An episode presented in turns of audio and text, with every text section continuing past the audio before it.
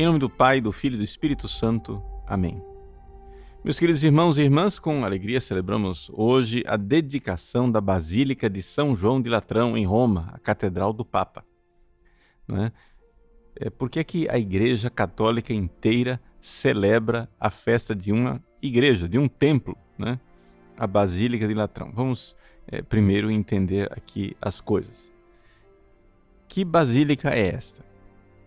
A gente está acostumado a ver o Papa que celebra a missa, geralmente quando o Papa celebra a missa e a gente vê na televisão, nós vemos imagens de uma outra basílica, a Basílica de São Pedro no Vaticano. Né?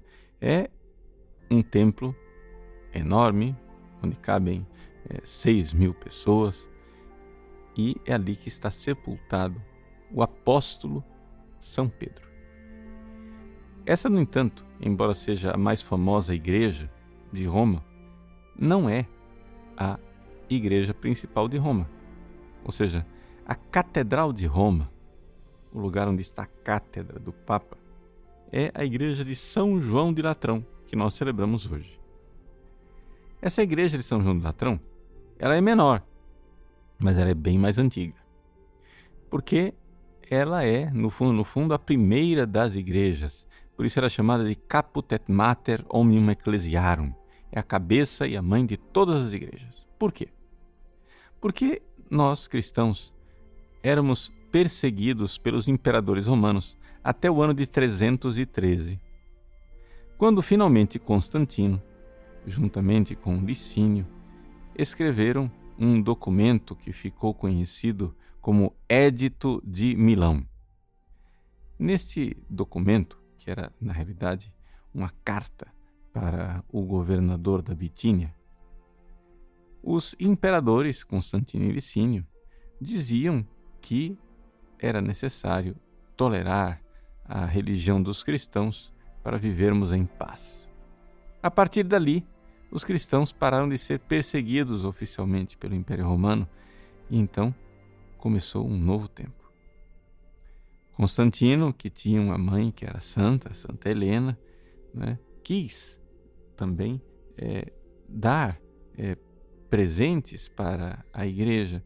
E assim ele pegou um dos palácios que ele tinha, o palácio de Latrão, e entregou para o Papa. Esse palácio, né, que foi entregue para o Papa, o Papa depois transformou em basílica. Né?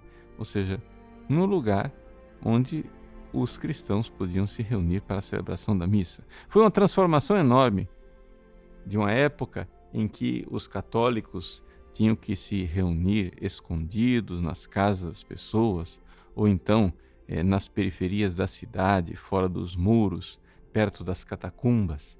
Né? Agora, os cristãos podiam se reunir no palácio do imperador.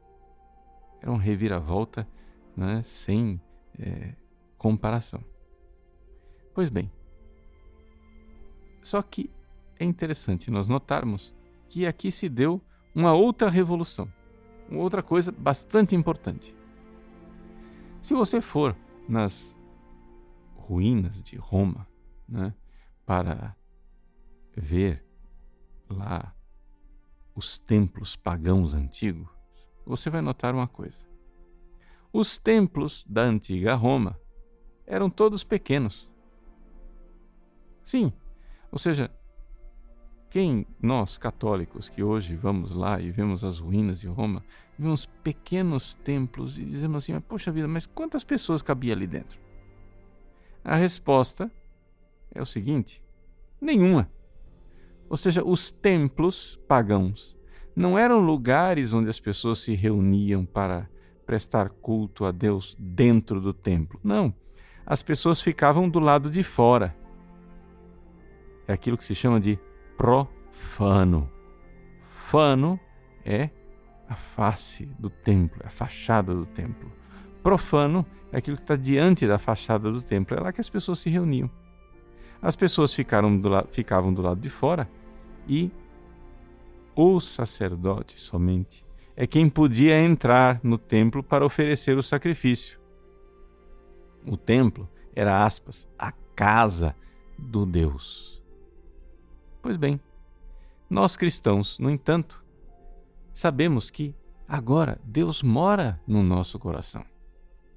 Ontem nós celebrávamos a memória de Santa Elizabeth da Trindade, que aliás morreu no dia de hoje, no dia 9 de novembro, dia da dedicação da Basílica de São João de Latrão. O que é que Santa Elizabeth da Trindade descobriu na sua juventude?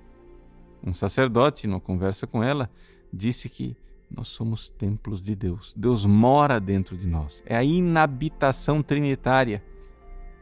Ou seja, Deus Pai, Filho e Espírito Santo mora em nós cristãos como um amigo que mora no nosso coração.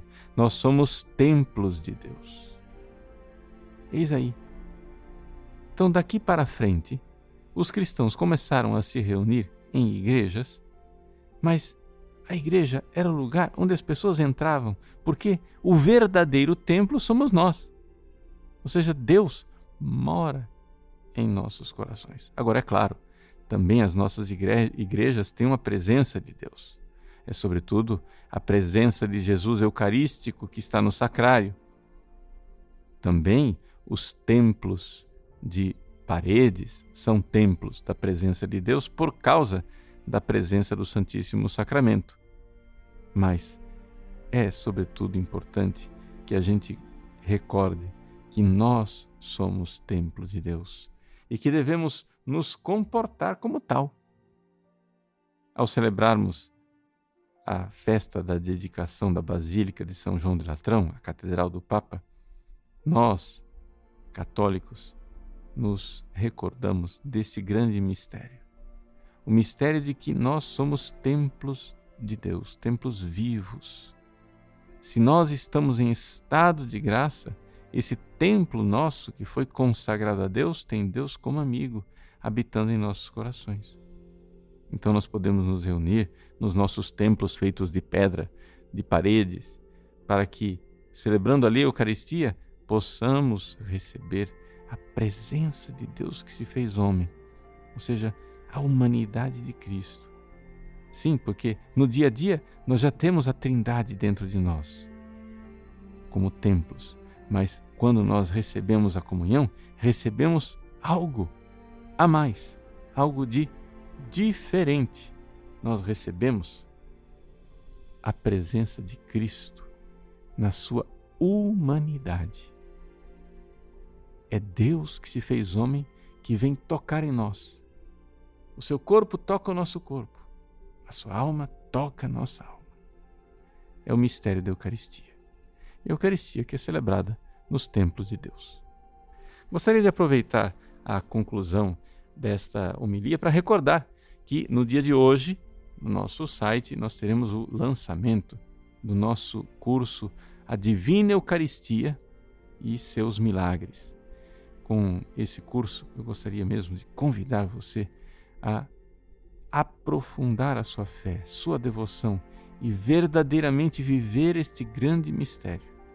O mistério de que, se nós somos templos de Deus, o Cristo, Deus feito homem, quer morar em nosso coração? Como ele fez vindo morar no ventre da Virgem Maria. A Eucaristia faz com que nós, naquele momento da comunhão, sejamos como a Virgem Maria, que carreguemos o Cristo em nosso coração. E ele vem. Vem não somente para nos alimentar e dar força, mas vem se unir a nós, porque é próprio do amor querer se unir com aquele que é amado.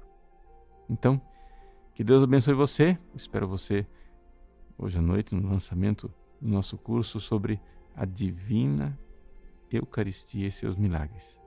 E que, sendo templos de Deus, possamos um dia celebrar a sua glória no céu.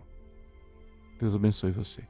Em nome do Pai, do Filho e do Espírito Santo. Amém.